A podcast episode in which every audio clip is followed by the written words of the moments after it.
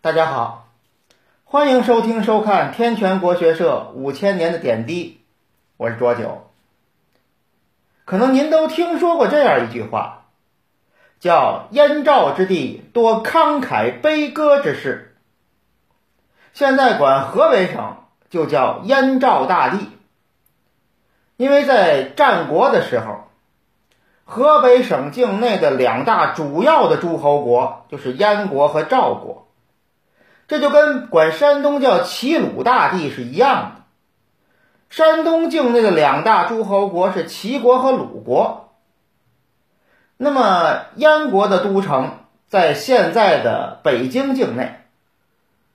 现在北京房山区琉璃河有一个燕都遗址。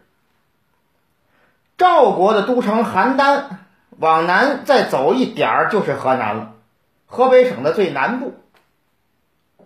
所以，当时赵国的国土在山西和河南，就现在的山西和河南呢，有一部分；燕国还有一部分领土在辽东。不过呢，主要的这个领土就都在现在的河北省境内。特别刚才咱们说了，这个都城都在河北省境内，所以这慷慨悲歌之事，那就得说的是燕国和赵国这两个国家。但是我得跟您说，翻开史书，咱们看这所谓慷慨悲歌之事，您在赵国会发现很多，比如赵奢不畏强权，平原君的门客抗税犯法，照杀不误，而且呢带兵打赢了燕虞之战，两军相两军狭路相遇，如两鼠斗于血中。将士勇者胜，赵奢说的慷慨激昂，还有文的蔺相如完璧归赵，渑池之会，这您都知道。还有长平之战之后，赵国损失四十万精锐，秦军兵围邯郸，邯郸城内赵国百姓不屈不挠。当然了，有这个外力的支援，但是。这个赵国百姓坚守不降，也是给最后胜利赢得了重要的条件。没有他们坚守，那后面援军就甭来了，城都破了，还来什么来？当时城内草根树皮都吃干净了，军民抗秦之心不可辱，壮怀激烈。但是您注意了吧？全是赵国的，燕国没有啊。几乎是没有，反正我看的史料史书，我是没发现这里面哪个是燕国人。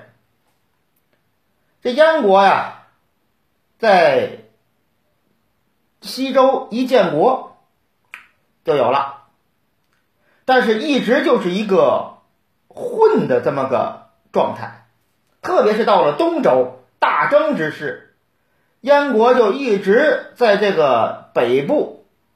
这个地区就在这儿混着，一直没什么露脸的表现。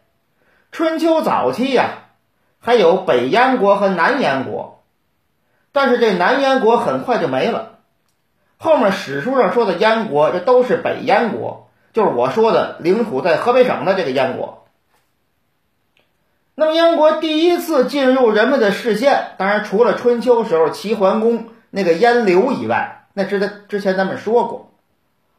呃，咱就说这个燕国正式的作为这个以自己为主角出现在史书当中，头回就不露脸。咱们说说客的时候说过，那位苏代出使到燕国，他受了燕国的相国子之的贿赂，见了燕王哙，就跟他说呀。说这个现在这齐国呀，这个大家都不太信任国君。燕王问为什么呢？因为现在这个国君呐不肯放权，死死抓着大权，不信任手下大臣，所以大家都不信任他。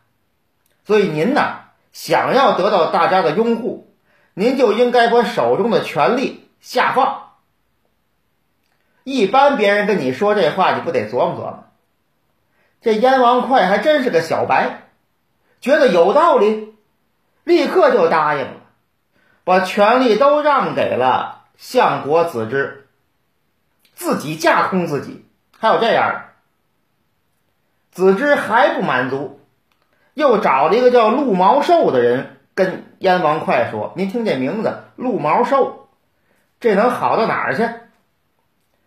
这位就劝这个燕王哙说：“您啊，想让万古都传颂您，您是贤德之君，您该学谁呢？您该学尧舜禅让。而且您看啊，尧王要把位子让给许由，许由呢没接受，还跑到河边洗耳朵。那么这尧王贤德的名声可有了，所以您呢就干脆把这个。”国君的位子禅让给子之相国，相国也必然不肯答应。这样呢，您的贤德的名声也有了，您的这个王位还能保住。这燕王哙，这要是有人，反正要是别说别人，要是有人跟我这么说，我枪毙他五分钟。但是燕王哙也不知道是总爱游泳，脑子进水呀。还是说让某种这个带蹄动物踢过，或者脑子天生有坑，还真就做了，禅让给子之。他想当尧帝，子之可不想当许由，直接就实授了。这还不算完，子之还派人跟燕王说：“说，哎呀，当初啊，这个大禹王。”也要把位子禅让给伯益，但是历史您都知道，大禹王死了以后，他的儿子启把伯益杀了，家天下。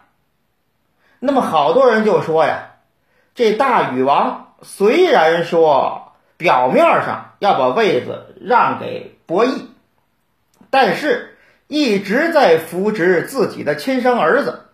所有的这个他手下的重臣都是启的人，所以这就是明着禅让，实际上就要把位子留给自己家人，明一套暗一套，大家对大禹王都有议论，所以您呢要做就做到底，把所有的权力都让给子之相国，让他可以随便任命自己的人，这样大家都会传颂您了。哎呀，我的天哪！燕王哙就又答应了，把这个所有的权利、人事任免权利都给了子之。但是这燕国呀，不只是一个燕王哙，他还得有儿子、兄弟什么的呢。这一个人傻，不是整个这个所有的这个王族全傻呀。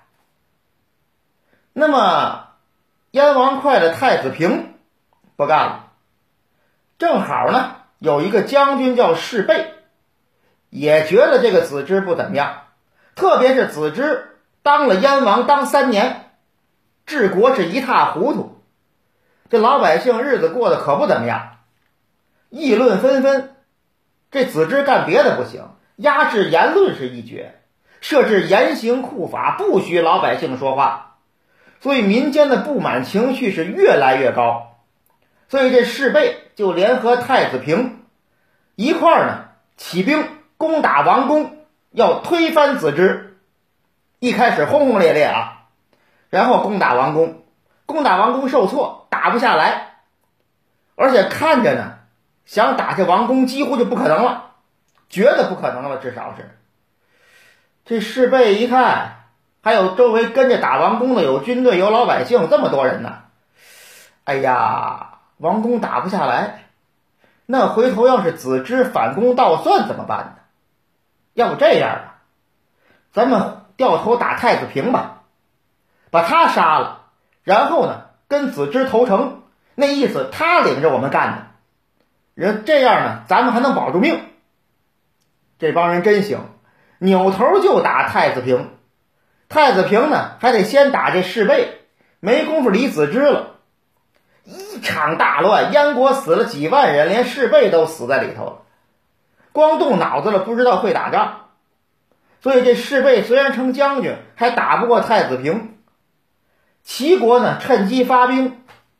燕国守城的兵一看，我们国家都乱成这样了，你乐意进来进来吧，我们没心思打仗。大开城门，把齐军就放进来了。齐军是一通烧杀抢掠呀，燕王哙、子之全杀了，把燕国搞得是一片废墟，走了。咱们必须得说，评论一下这事儿里的几个人。前面禅让那闹剧就不说了。您说这个士贝，其实未见得就打不下王公，关键有恒心、有毅力，要坚持下来，坚持一会儿的事儿。居然稍微遇到挫折，就想着干脆反水。我反正呢，我最后我能够继续活下来，我能够立于不败之地，谁软捏谁。关键是燕国老百姓也这么想的，跟军队一块儿直接都反水，都觉得干脆找一软柿子捏，自己还能活着，这挺好，不被最后反攻倒算，不被秋后算账。没有任何的价值观，没有任何的正义，有价值观，价值观就是谁权力大谁有理，是怎么能自己活命怎么算，没有任何的正义感啊，什么道义之类的，对他们来讲不成立。咱再看燕国的兵，还以这个为借口，消极避战，不跟齐国人打仗，直接开门把人放进来。即便说你国家乱了，敌国来了，你该打不也得打吗？啊，不接，正好可能就不想打，给你们放进来就完了。这还慷慨悲歌呀，一帮鸡贼呀！当然了，唯一说收获呀，就是在这一片废墟上，太子平继位，这位可不简单，就是燕国唯一一个露脸拿得出手的君王燕昭王。后来呢，任命乐毅领联军伐齐，险些把齐国灭了。齐国还剩两座城。当然，这光辉事迹就不说了，就这一点儿。咱们说这个战国末期，长平之战刚打完，赵国损失了四十万精锐。作为赵国的邻国燕国一看，得嘞，这回我可有便宜可占了。平时啊。跟赵国打仗就没赢过，这回趁你病要你命。燕王啊，就把乐昌君叫来了，就跟他说：“你看我能不能发兵攻打赵国？”乐昌君一听不能，坚决不能。燕王说：“为什么不能？我他们四十万人都没了。”而且国内基本上没什么年轻力壮的精锐了，这还不能趁机咬他一口？那告诉他真不能啊！您别瞎动这心思，你要倒霉，你信吗？燕王一听，在自己的王族当中得不到认可不要紧，把群臣找来开听证会。但是这听证会啊，也就是走个过场，他只想听赞成的意见。于是把这话一说，别说，大部分人都举手表示赞成，同意涨价，不是同意攻打赵国，就一个将渠反对，反对无效。你一个人反对，你得少数服从多数啊。于是燕王发兵攻打赵国，觉得我得狠咬你一口。他是没想到，就这样的赵国收拾你燕国都小菜一碟儿。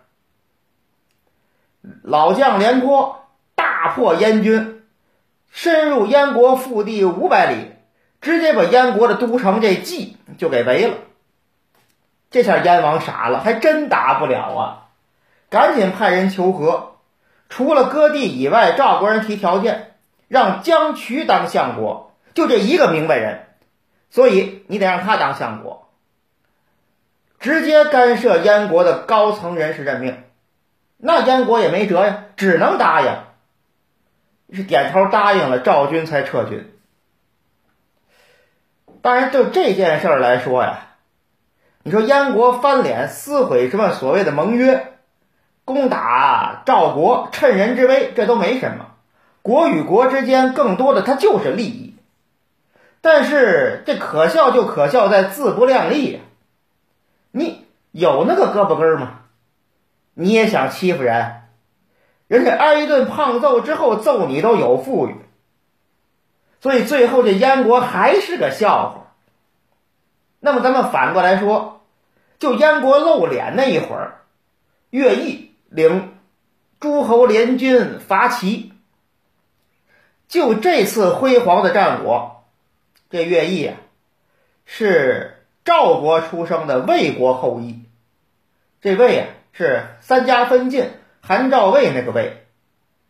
也就是说，不是燕国本国人。那么谁是燕国本国人呢？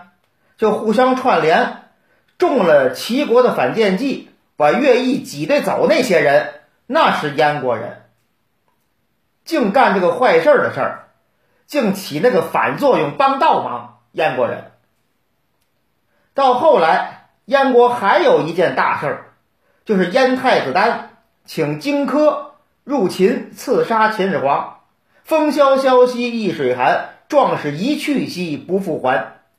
燕科呀，燕燕科去了，对不起，荆轲，荆轲那也算是啊慷慨悲歌之士，但是。荆轲是魏国人，这魏是那个魏生的魏。咱们前面说魏夷公好贺，那个什么宣江嫁的那那个魏国，他是那儿的人。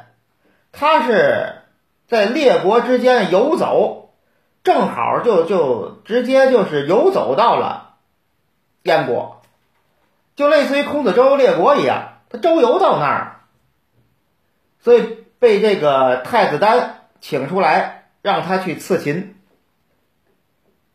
所以这个荆轲也不是燕国人，但是荆轲刺秦当中有一个燕国人，谁呀？就是那个进了秦王宫就体似筛糠，都哆嗦了，哆嗦成一个，一个就简直就没人模样了，一下让秦王怀疑，本来是给荆轲帮忙的，最后又帮了倒忙，整个完全怂了现眼的那个秦舞阳。他是燕国人，燕国人好像都是这样的，所以我说呀，这个慷慨悲歌之事，在赵不在燕，这题目就是这么说的。那么好，今天咱们就说到这儿，谢谢各位，再见。